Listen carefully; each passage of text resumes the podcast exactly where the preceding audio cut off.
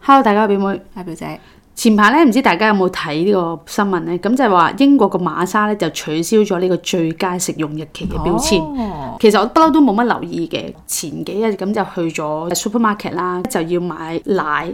咁咁啱我隔離咧就有個姐姐啦，啲奶咧擺啲日期前嘅喺前面，日期比較後嗰啲嗰啲就擺喺後面噶嘛。但係個姐姐就一路喺度炒炒炒，就炒後面嗰啲奶出嚟啦咁樣。如果俾咗我自己咧，本身我知道呢兩日我就要飲噶啦，咁就唔需要特登去炒一啲比較後啲嘅日期去做係啊啊啊，我嘛。都係咁。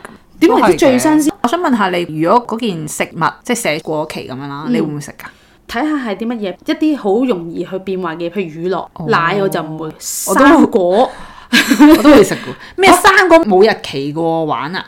有啊。而家馬莎就係話蔬菜，佢話係取消咗個最佳食用日期，佢唔係過期嘅，我唔加食理用過日期啫馬莎嗰啲，因為我成日都係買啲咧減，你知道減價嗰啲係好快就已經過 期，但係我係成日都擺，可能擺一個禮拜都照可以食。咩嚟㗎？請問你菜咯，但係佢唔係爛。有啲爛咗咪唔要。哦我係唔係好理食用日期嘅人？如果有啲零食係過期咧，我都可以照食。你有冇 friend 過咗一年嗰啲色？咩？我上次去佢屋個雪櫃有一支茶，好似唔知半年定一年啦，我都會有好似有飲，嚇、因為真係冇事㗎，開都未開過。誒、我試過維他命有試過去 expire，維他命，維 我以為維他奶添，你講但我有食多咗一個月咯，但係個心好似嚟一健康嚟嘅，啊嘛係啊，會 唔會死咧咁？想健康，明知佢過期，哦但係你又照食落去喎。我唔係太在意呢個日期嘅，哦因為我知道佢係 best before 啫嘛。係啊係啊同埋係真係你你憑你咁多年嘅經驗係冇壞到噶嘛，真 係。所以我唔係咁在意呢個日期㗎。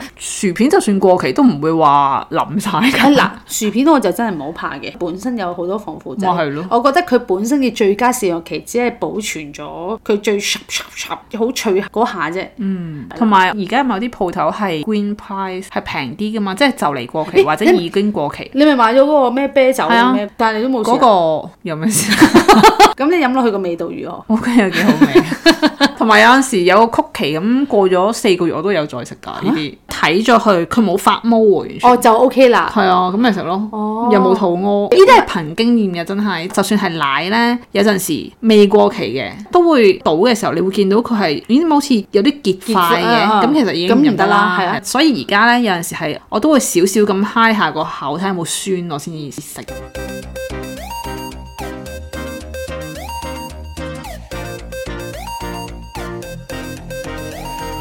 咁平時你見到嗰啲超市賣嗰啲係減價嘅，但係如果佢本身係爛溶溶，爛溶溶去買， 食得落肚嘅咯，要。 係即係 at least 佢可以切走咗爛咗忽，咁都 OK 嘅。真係好難，我又唔會買嘅。OK，因為咧有一次見到我阿爸啦，喺屋企即係食個香蕉咁，蕉咧都爛到得翻半條啦。但係佢堅持嗰隻蕉係切咗啲爛嘅地方咧，就可以食㗎啦。不過咁黑嘅蕉係好味㗎，唔知佢有冇好食咯，甜佢㗎咁切走嗰咗嗰啲啲蕉。爛，佢話 O K 喎，我熟又咗。啫，OK 嘅。係啊，真咁係樣我都係咁。有啲可能好腍嘅藍莓啦，就會攞去整榨汁攪拌佢，冇咗嗰種好腍嘅口感，咁就 O K 啦。哇！你呢啲憑經驗嘅啫喎，你食咁麵包咧，麵包得唔得咧？白麵包係好易發毛嘅，真係有毛菌，其實你食咗落個身體度都唔好。咁但係咧，其實酸種麵包咧係唔會發毛喎，你知唔知啊？嗯佢係只要你密封住佢，唔好等佢乾咧，其實就可以 keep 住好耐咁食。有冇試過？有試過啊，你姐冇話事，冇 事，仲在生， 冇肚屙。佢完全冇事啊，零狀態。除除非係個酸種麵包裡面有果仁啊嗰啲咧，就乾果啊嗰啲就另計咯。食之前睇清楚個表面有冇發毛啊。你嘅見解係啊，食食過期嘢秘訣就係咁。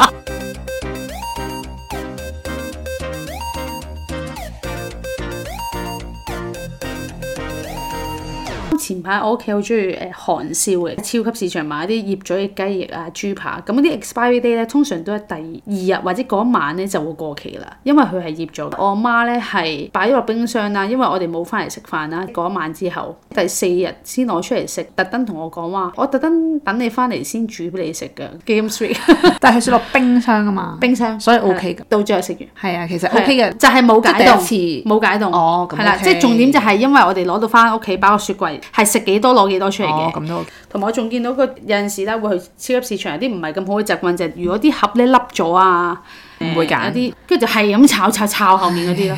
話唔食得嘅，你個盒笠咗啫，係咪係啊嘅，？即係個盒咯。跟住就見到佢哋飲茶，唔係㗎，因為我而家係網店㗎嘛做，咁有陣時啲貨嚟到嘅時候，其實本身個盒已經笠，我哋係有試過將佢黏一黏 個盒，因為如果唔係呢，係有啲客會介意，會覺得係啊點解咁殘㗎？我買我買你啲新嘢點解係啊咁殘係㗎？誒同埋而家係會換盒咯，因為我哋發現呢個問題都嚴重，所以就叫外國嗰邊都俾啲吉盒我哋，咁就會好啲啦。呢個我哋誒有陣時鋪頭做生意都會。係啊，因為真係睇外表嗰啲係啊知道冇辦法，啊！啲人嚟到可能見到個 packaging 衰啲咧，佢哋就係真係好唔買咯，佢真係唔買咯。係啊，真係好睇個 packing 嘅係真咯係。而家咧咪自己整一啲嘅嘢去賣啦，本身係嗰啲相咧就係唔同 label 嘅，係然後咧就問一個人，嗰個人係好精打細算啊嘅人嚟。嗰陣時佢睇到啲相，覺得嗯不予置評，因為想問佢究竟點樣定價。嗯嗯，然後咧我就再影嗰一純粹 label 嘅啫嚇，跟住佢就覺得嗯呢支啊三一八我會買，係比我預期定價係高高咗出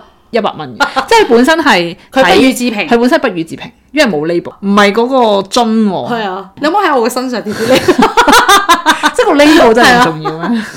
你 又唔係 LV，即係 一個無名嘅牌 子，慘成個 label 都覺得勁咗咁樣喎。佢哋唔好介意裡面究竟係好唔好用，最緊要就係個外面係靚 嘅。人一樣咯，去睇人一樣咯。人靠衣裝啊，係，你就係講嗰套可能咩西裝啊，嗰啲帶個身打扮啊，不過我都理解嘅。咁我有陣時都係咁。你會睇外邊咩？有陣時咯，即係可能佢本身都係新嘅嘢嚟嘅，冇接觸過，係唔係好靚喎，你都會覺得你冇咁吸引你想買。哦，即係扣咗分啦。係啦係啦，但係咁我我都理解嘅。咁因為我作為一個製作人，所以我就 覺得吓，裏面一模一樣嘅喎，咁樣 啫。如果你俾個樽我，啊呢個二一八，你俾個有你都係可能係二一八咯， 唔好睇外表嘅人。你唔係好睇外表，你咪扮嘢啦，我睇， 扮晒嘢，扮有內涵。我就係唔想俾人覺得我膚淺。你明明就係膚我淺，扮已經身晒嘢。心靈已經成長咗啦，知唔知啊？點解你咁講？我想成 長，不停咁講。如果我冇成長，我好膚淺，就個人真係變到好膚淺。哦即係但係呢段時間，你係用吸引力法則做咗好多嘢，想自己內在可以成長多啲。哦，咁所以咧，就要同自己講，我係已經成長緊。但係你頭先嗰個係欺騙自己喎，你明明係好注重之 外，買好問意題思人講大話嘅，大家而家翻去問心，睇下自己到底係邊一類注唔人。注重？係啊，問唔心。好呃自己。我我就一半一半啦，我都我都理解嘅。而家俾我俾踢爆咗，我承認嘅。外貌協會都係。好啦，今集係咁多啦。如果你哋有啲咩想同我哋講，就留言俾我哋啦。我哋嘅 I G 係九 F dot is not easy。拜拜。拜拜。